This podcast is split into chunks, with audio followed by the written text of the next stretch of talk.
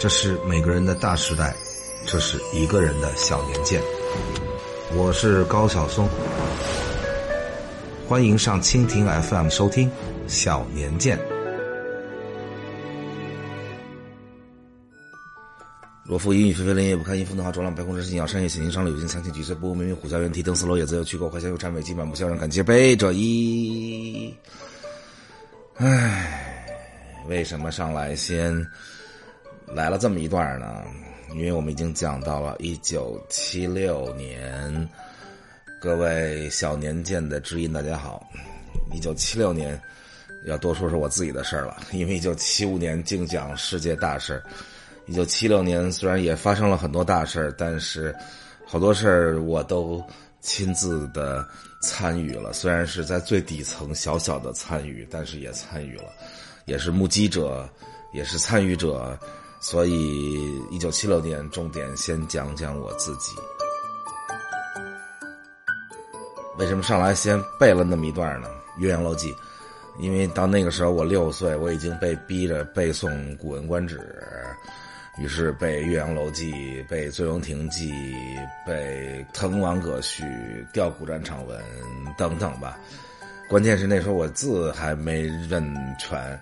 别说没认全了，认的很不多。尤其是让我背的那个《古文观止》是竖版的繁体字，就我妈念，然后我就跟着背，大部分的词都不知道啥意思，以至于就能背得特别流畅。因为你脑子里只要一想这句话是什么意思，你就会磕巴一下。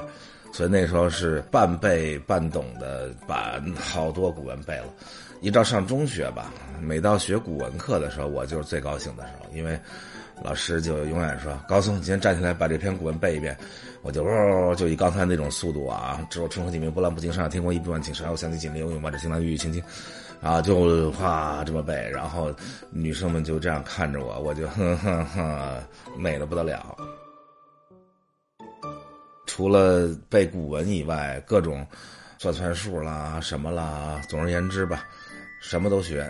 导致我回到北京，在幼儿园里上学的时候，第一次感觉到有一种嗯小小的优越感。因为那个时候我已经在北京上幼儿园了。其实我差不多一九七三年有户口以后，我就有一半时间在北京，一半时间在上海。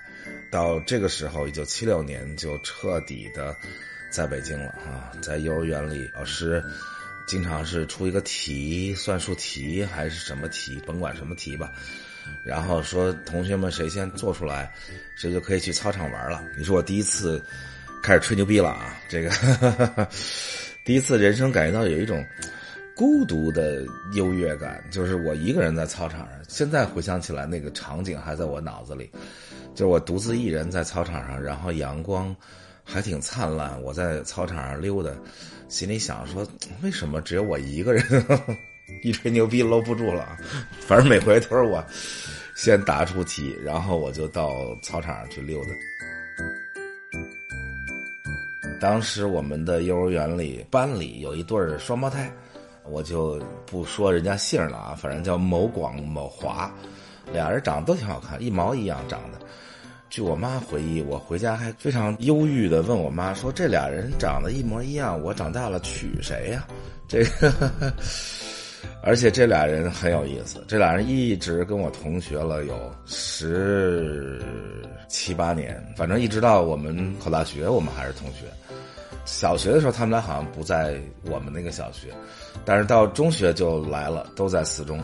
初中就在四中，然后，其中有一个还是我们班的团支部书记啊，还曾经帮助过我入团企图啊，然后后来又一起上高中，后来上大学，我读了清华，他俩一个读了北大，一个读了同济，还纷纷的跟我的同学好了，这个。一个跟我们班的一个同学好了，一个和我在北大的特别好的朋友好了。总而言之，我从幼儿园开始就琢磨说，这俩人到底应该娶谁？但是最终跟谁也没发生任何关系，只发生了一种叫老同学的关系。一直到去年，二零一八年是我们高中毕业三十周年吧，聚会的时候还聊起来，非常的有趣。在我的幼儿园的生涯里，一九七六年发生了几件我印象非常深的事情。第一件事情就是，幼儿园老师带着我们上街去游行，叫“反击右倾翻案风”，其实就是又把邓小平同志打倒了。那大概是他第三次被打倒吧。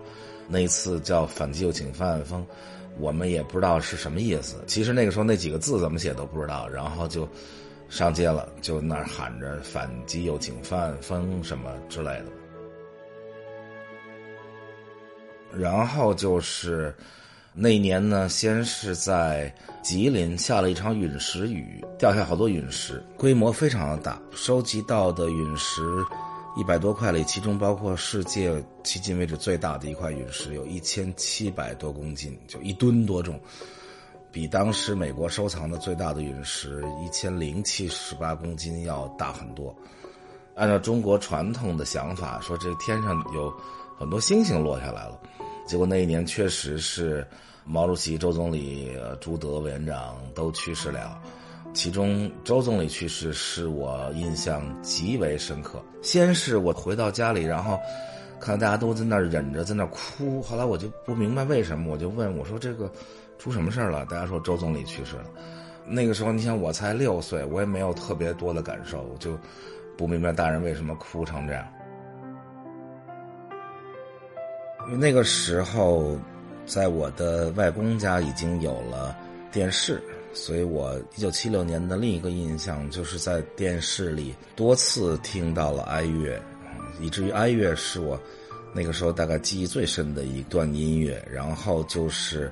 以特别慢的速度，特别长的念出席追悼会的人名字，有的人名字后面还有一个女字，就是如果是女的领导人，他就会在后边说谁谁谁女，或者是少数民族他会说谁谁谁壮族，谁谁谁藏族，这个是我印象特别深，因为那年电视里出现了好几次这样的。事情，然后家里人全都不许我说话，因为我还要再问说，哎，这怎么回事？这后边这是谁？这个人是我们家人都不许我说话，因为他们在仔细的听。我后来才知道，他们在仔细的听电视里念出来的出席追悼会的人的排名，因为他们在从那个排名里在判断说中央里面发生什么样的变化，谁排在前面了，谁排在后面了。因为当时大家都非常紧张嘛。那一年，你想毛主席也去世了，然后。周总理、朱委员长都去世了，所以中国未来向何处去？大家都在从电视里听那些出席追悼会的领导人的排名里面去猜测。然后就是我跟着家里人一起去长安街，叫十里长街送总理，应该很多年都在课文里吧，有这个课文，其中那个十里长街送总理的人中间就有我。而我其实当时也并不明白是到底发生了什么事儿。总而言之，就站了好几个小时。我唯一的印象就是我冻的，我当时穿着塑料底的棉鞋，我记得塑料底儿好像都冻在地上了。就我想走的时候都粘上了，就冷成那样。等了好几个小时，最后都快成冰棍了。突然间就听见如海潮一般的哭声从长安街这边哗传过来。先是听到那种呼天抢地的哭声，然后才看到灵车缓缓的那么驶过来。我虽然不明白具体是怎么回事，但是我印象是极为深刻。那个灵车肃穆的走过，然后周围海潮一般的那种痛哭失声的声音。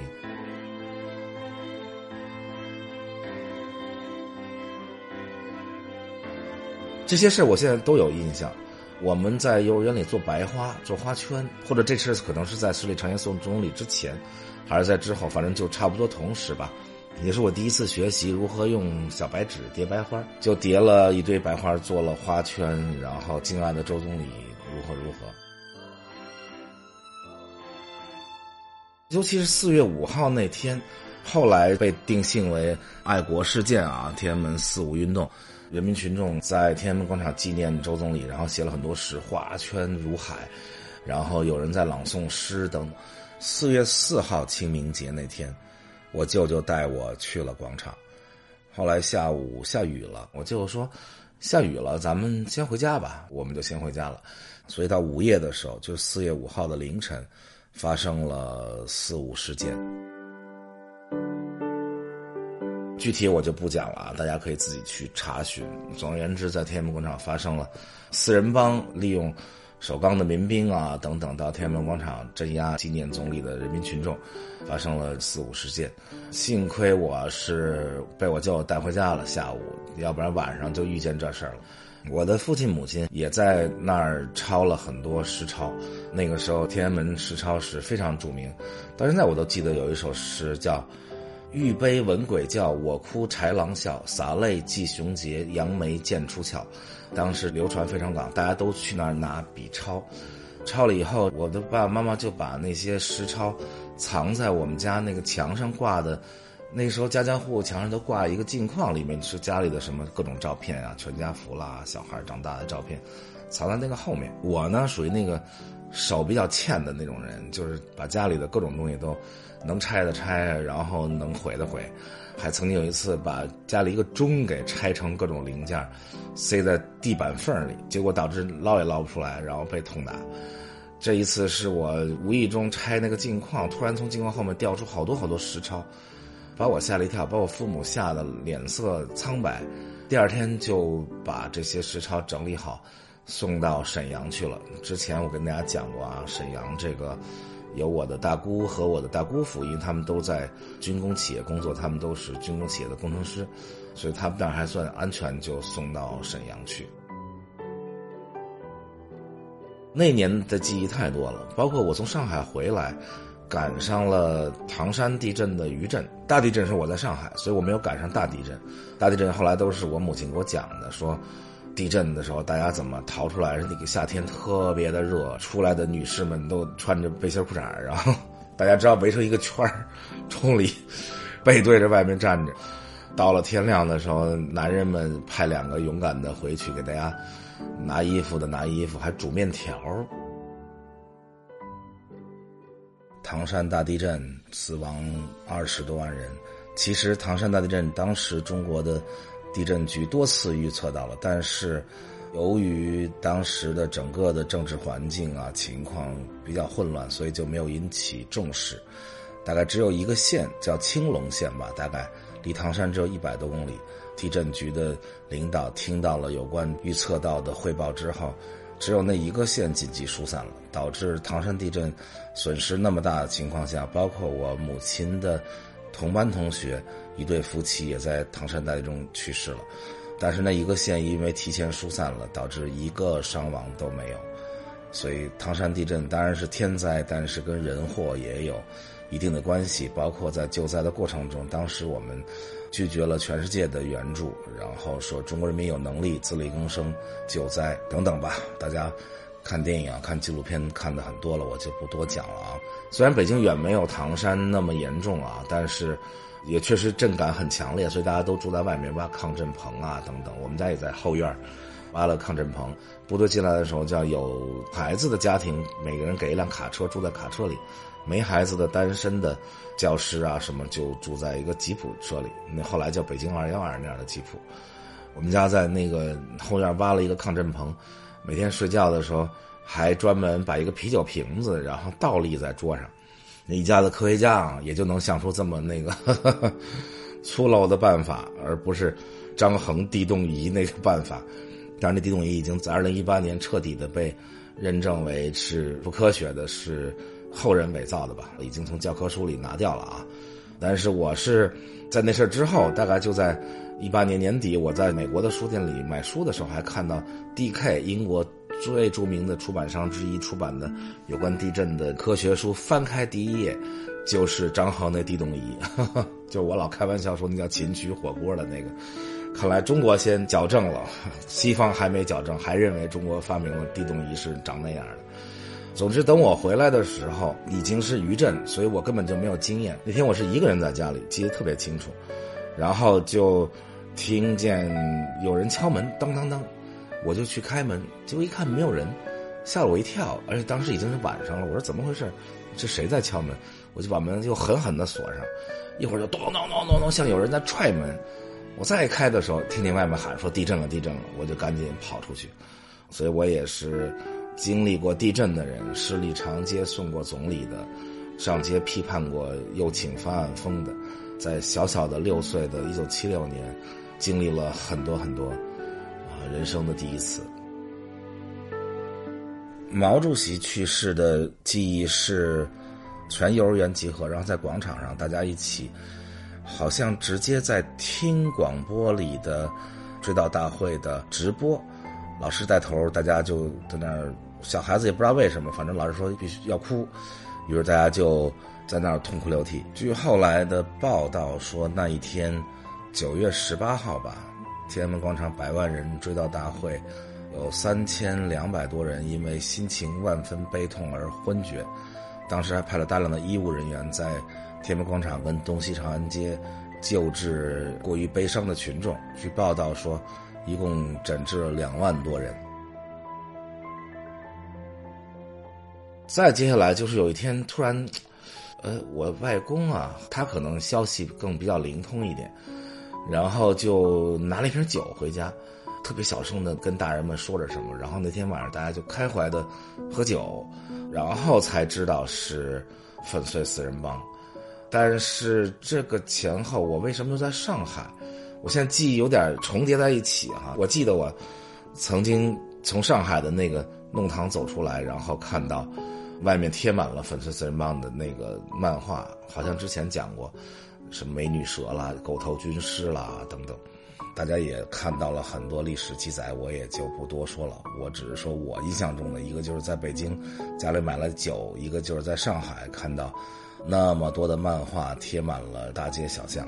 总之，这一团记忆是我非常深刻的，因为你幼年的时候能突然经历国家的这种巨变，然后影响到家庭，包括影响到我自己幼小的记忆。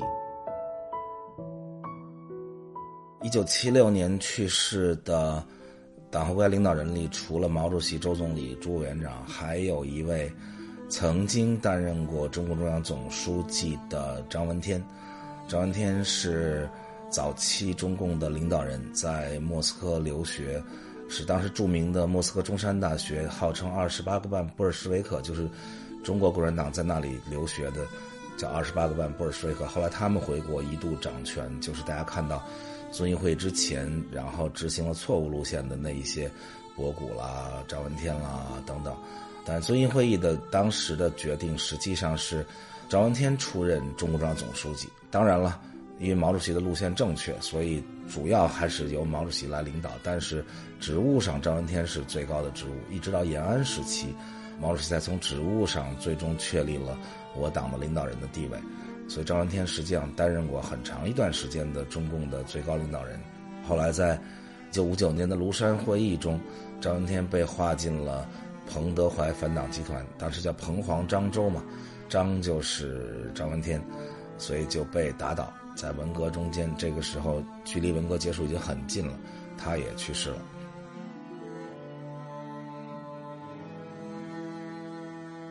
1976年在。中国经历了这么多灾难，包括转折啊！幸运的是，在经历了各种各样的十年的灾难的最高潮之后，迎来了粉碎四人帮，紧接着就是文革结束啊！中国从那时候开始走向未来，在那一年的世界，科学技术正在突飞猛进的发展。去年说了啊，苹果电脑公司在一九七五年的时候。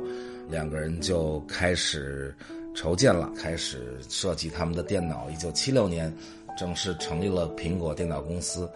这家伟大的公司到今天依然是世界上最伟大的科技公司之一。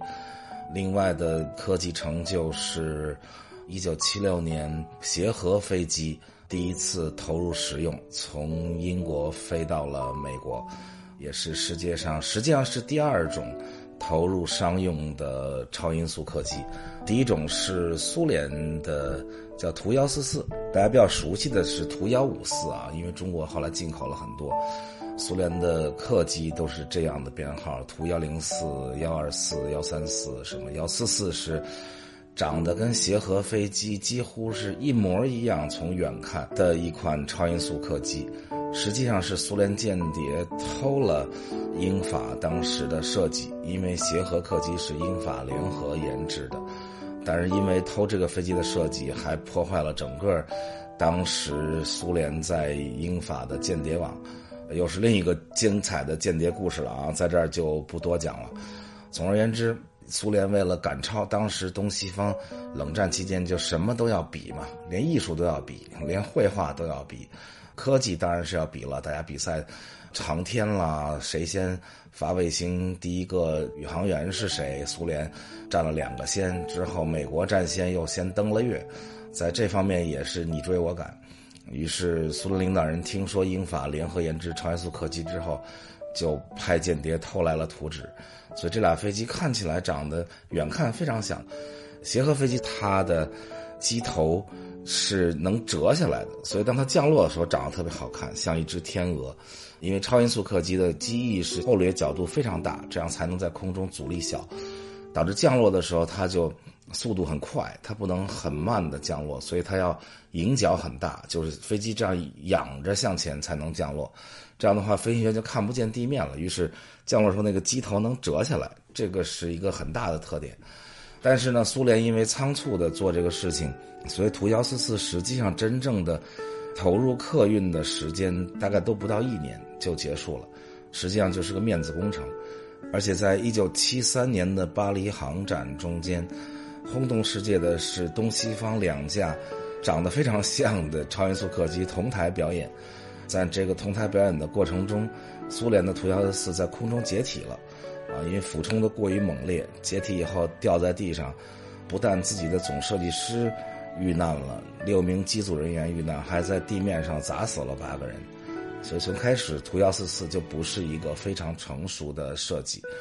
但是协和飞机是一直服役了大概二十几年，但是协和式客机是真正投入了商业运营，而且在商业航线上服役了二十七年，中间当然发生很多的。成本首先承受不了啊，所以生产量也很少，只有十几架，噪音也很大，导致美国长时间的不让它飞到美国的内陆去。曾经飞到过华盛顿，主要最后就是飞纽约，当然创下了最高纪录，就是从伦敦飞到纽约只花了两小时五十几分钟。我有的时候出差特别忙的时候，我都想，如果这时候有协和飞机该多好啊！可是他在两千年的时候出了一次大事故，其实也是他唯一的一次事故。但是那次事故很大，而且法国当时总统还看到了这次空难，大概是载着一个团的德国的老头老太太有钱嘛，因为他的机票非常的贵，去度假，但是起飞刚没多久就失事了，导致紧接着就九幺幺事件又发生，然后协和飞机就大概零三年就退役了，服役了二十七年，也是人类的商用航空史上的重要的一笔。协和飞机虽然退役了，但是人类超音速商务飞行的这个愿望是没有停的。嗯，现在已经有好几家公司都在研制超音速客机，甚至有比那个快得多的，甚至像洲际导弹一样的速度飞过去的这样的飞行器，有的都不能叫飞机了啊！我也看到。各种报道说，大概几年之后就会投入使用，所以我也满怀信心。因为我这每个月在中美之间飞行，耽误的时间太多了。那个时候如果有超音速客机，再过几年我就可以愉快的在美国开完会，飞到北京去吃晚饭。另一件科技方面值得中国人骄傲的就是，丁肇中在这一年，一九七六年获得了诺贝尔物理学奖。他大概是第三个获得诺贝尔奖的华人吧，前两个是杨振宁和李政道，但是他是第一位在诺贝尔颁奖礼上以中文发表了获奖感言的人，因为他当时获奖的时候还依然保留着中华民国的国籍，所以他应该说是第一个中国人获得了诺贝尔奖。因为杨先生跟李先生获奖的时候，两个人都是美国国籍。是美国公民。其实，丁肇中也拥有美国国籍，因为他是生在美国的，是他的父母在美国学术访问期间，一九三六年把他给生下了。当然，他生下俩月就回国了。他们几个，杨先生、李先生、丁先生都是应该叫在大陆长大。虽然丁先生是在美国出生，但他也是在大陆长大。四九年去的台湾，最后读大学去的美国，所以他是以中华民国公民身份获得诺贝尔奖，然后用中文发表了获奖感言。一九七六年的奥运会，每讲到双数年的时候啊，我们就体育就参加进来了。在我们的小年鉴里，要么是世界杯，要么是奥运会。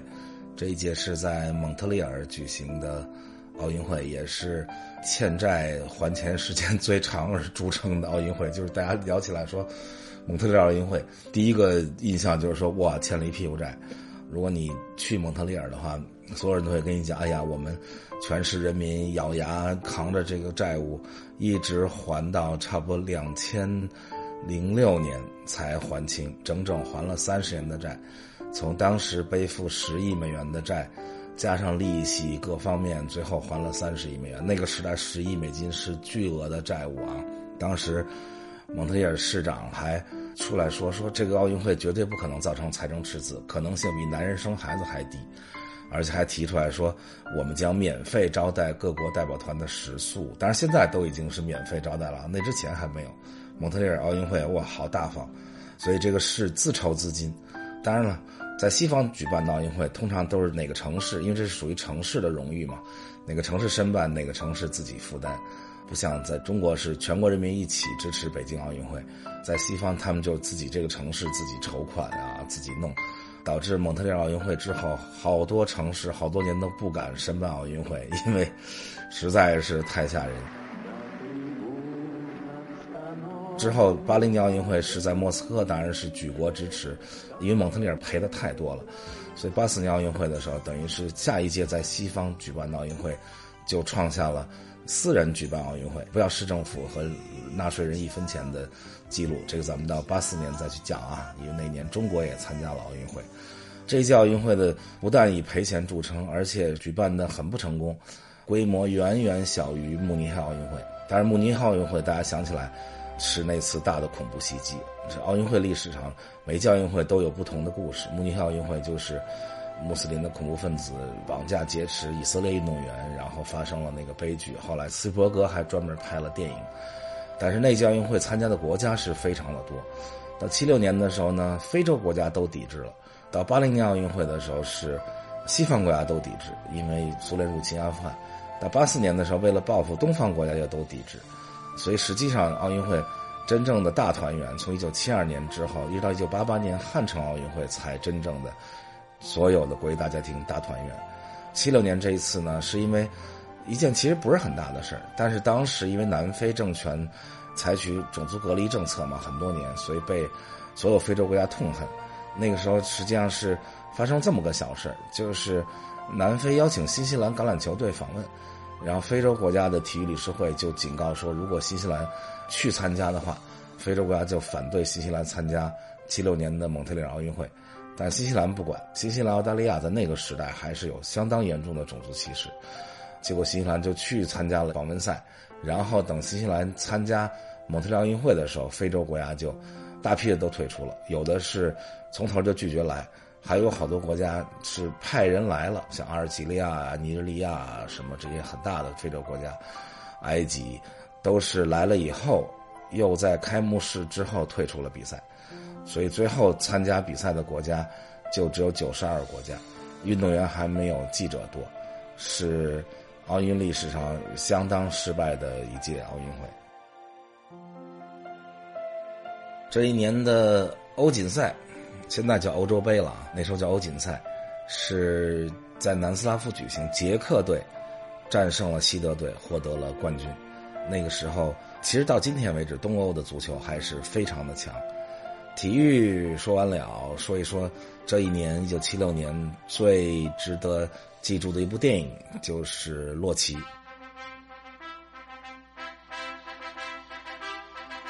洛奇》非常低成本的电影啊，那个时候奥斯卡获奖电影通常都是大明星啦、大制作啦等等，不像现在，现在反而给各种小制作电影。那个时代还很少有这种电影得奖，他是只花了一百万美元。而且史泰龙哥们儿不像现在啊，是巨星。那个时候啥也不是，是一个典型的励志故事。生在曼哈顿贫民区，然后，尤其是他的奇迹是他怎么能成为一个影星？因为他出生的时候难产，医生把那个助产钳误用了，造成他左脸颊部分肌肉瘫痪，所以他演戏的时候他只能演那种不孝的角色。因为他脸部肌肉是瘫痪的，像这样一个人后来能成为一个电影巨星，真是一个励志故事。他就一直在非常贫困中间长大啊，父母离婚呐，父亲暴力啊，这种故事大家听多了。被学校开除了十一次，换了十二所不同的学校，但是他身体非常的好，大家看史泰龙那样啊，那个一身腱子肉，所以他最开始的梦想是当一个足球运动员，但是也没能成功。后来他一次特别偶尔的机会排了演了一个《推销员之死》著名的阿瑟米勒的剧，然后哇，演戏这东西是上瘾的，于是就引来了想成为一个演员，然后又去想学表演，然后又不成功。他还曾经到《教父》的剧组试过镜，也失败了。但是他母亲给他占卜了一下，说你一定会成为一个大明星。当然，这人成了明星，这故事都可以这么讲啊，说你会成为一个明星或者作家。于是他就觉得自己可能能成为作家，就开始写剧本。这个剧本就是他自己写的，而且写了这个剧本以后，就到处去 pitch，就是给各种电影公司。有的电影公司说这剧本不错，这个拳击的戏在美国一直都还是有传统的嘛。后来在这之后也有拳击的戏得过奥斯卡奖，就是《白恩美恩宝贝》，所以美国人对拳击还是很感兴趣。剧本写的也不错，但是他非要自己演，这就没人让他演。他本来你看他脸都瘫痪的。大家都说给你点钱，你又那么穷，就把剧本卖给我们就完了，给你几万美金。那时候几万美金很多啊，他坚决拒绝，他说我一定要我演。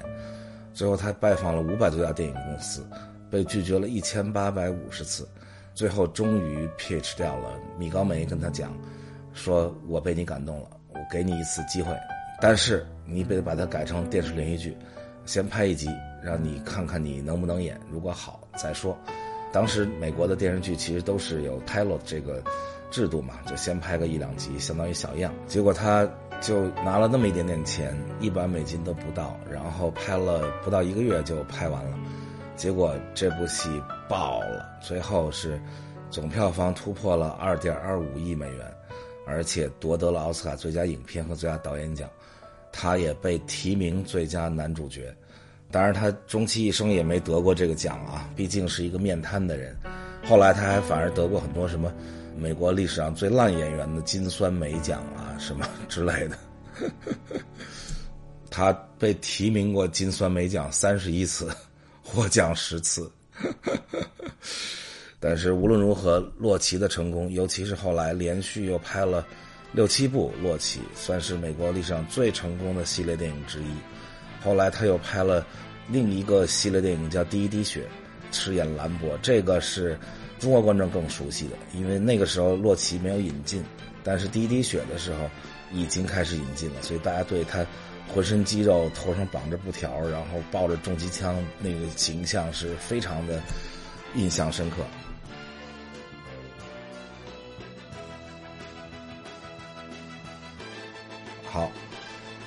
一九七六年发生了那么多事情的一年，今天就讲到这里。明年开始，越来越愉快了啊！这个世界，这个国家，以及我自己，下周再见。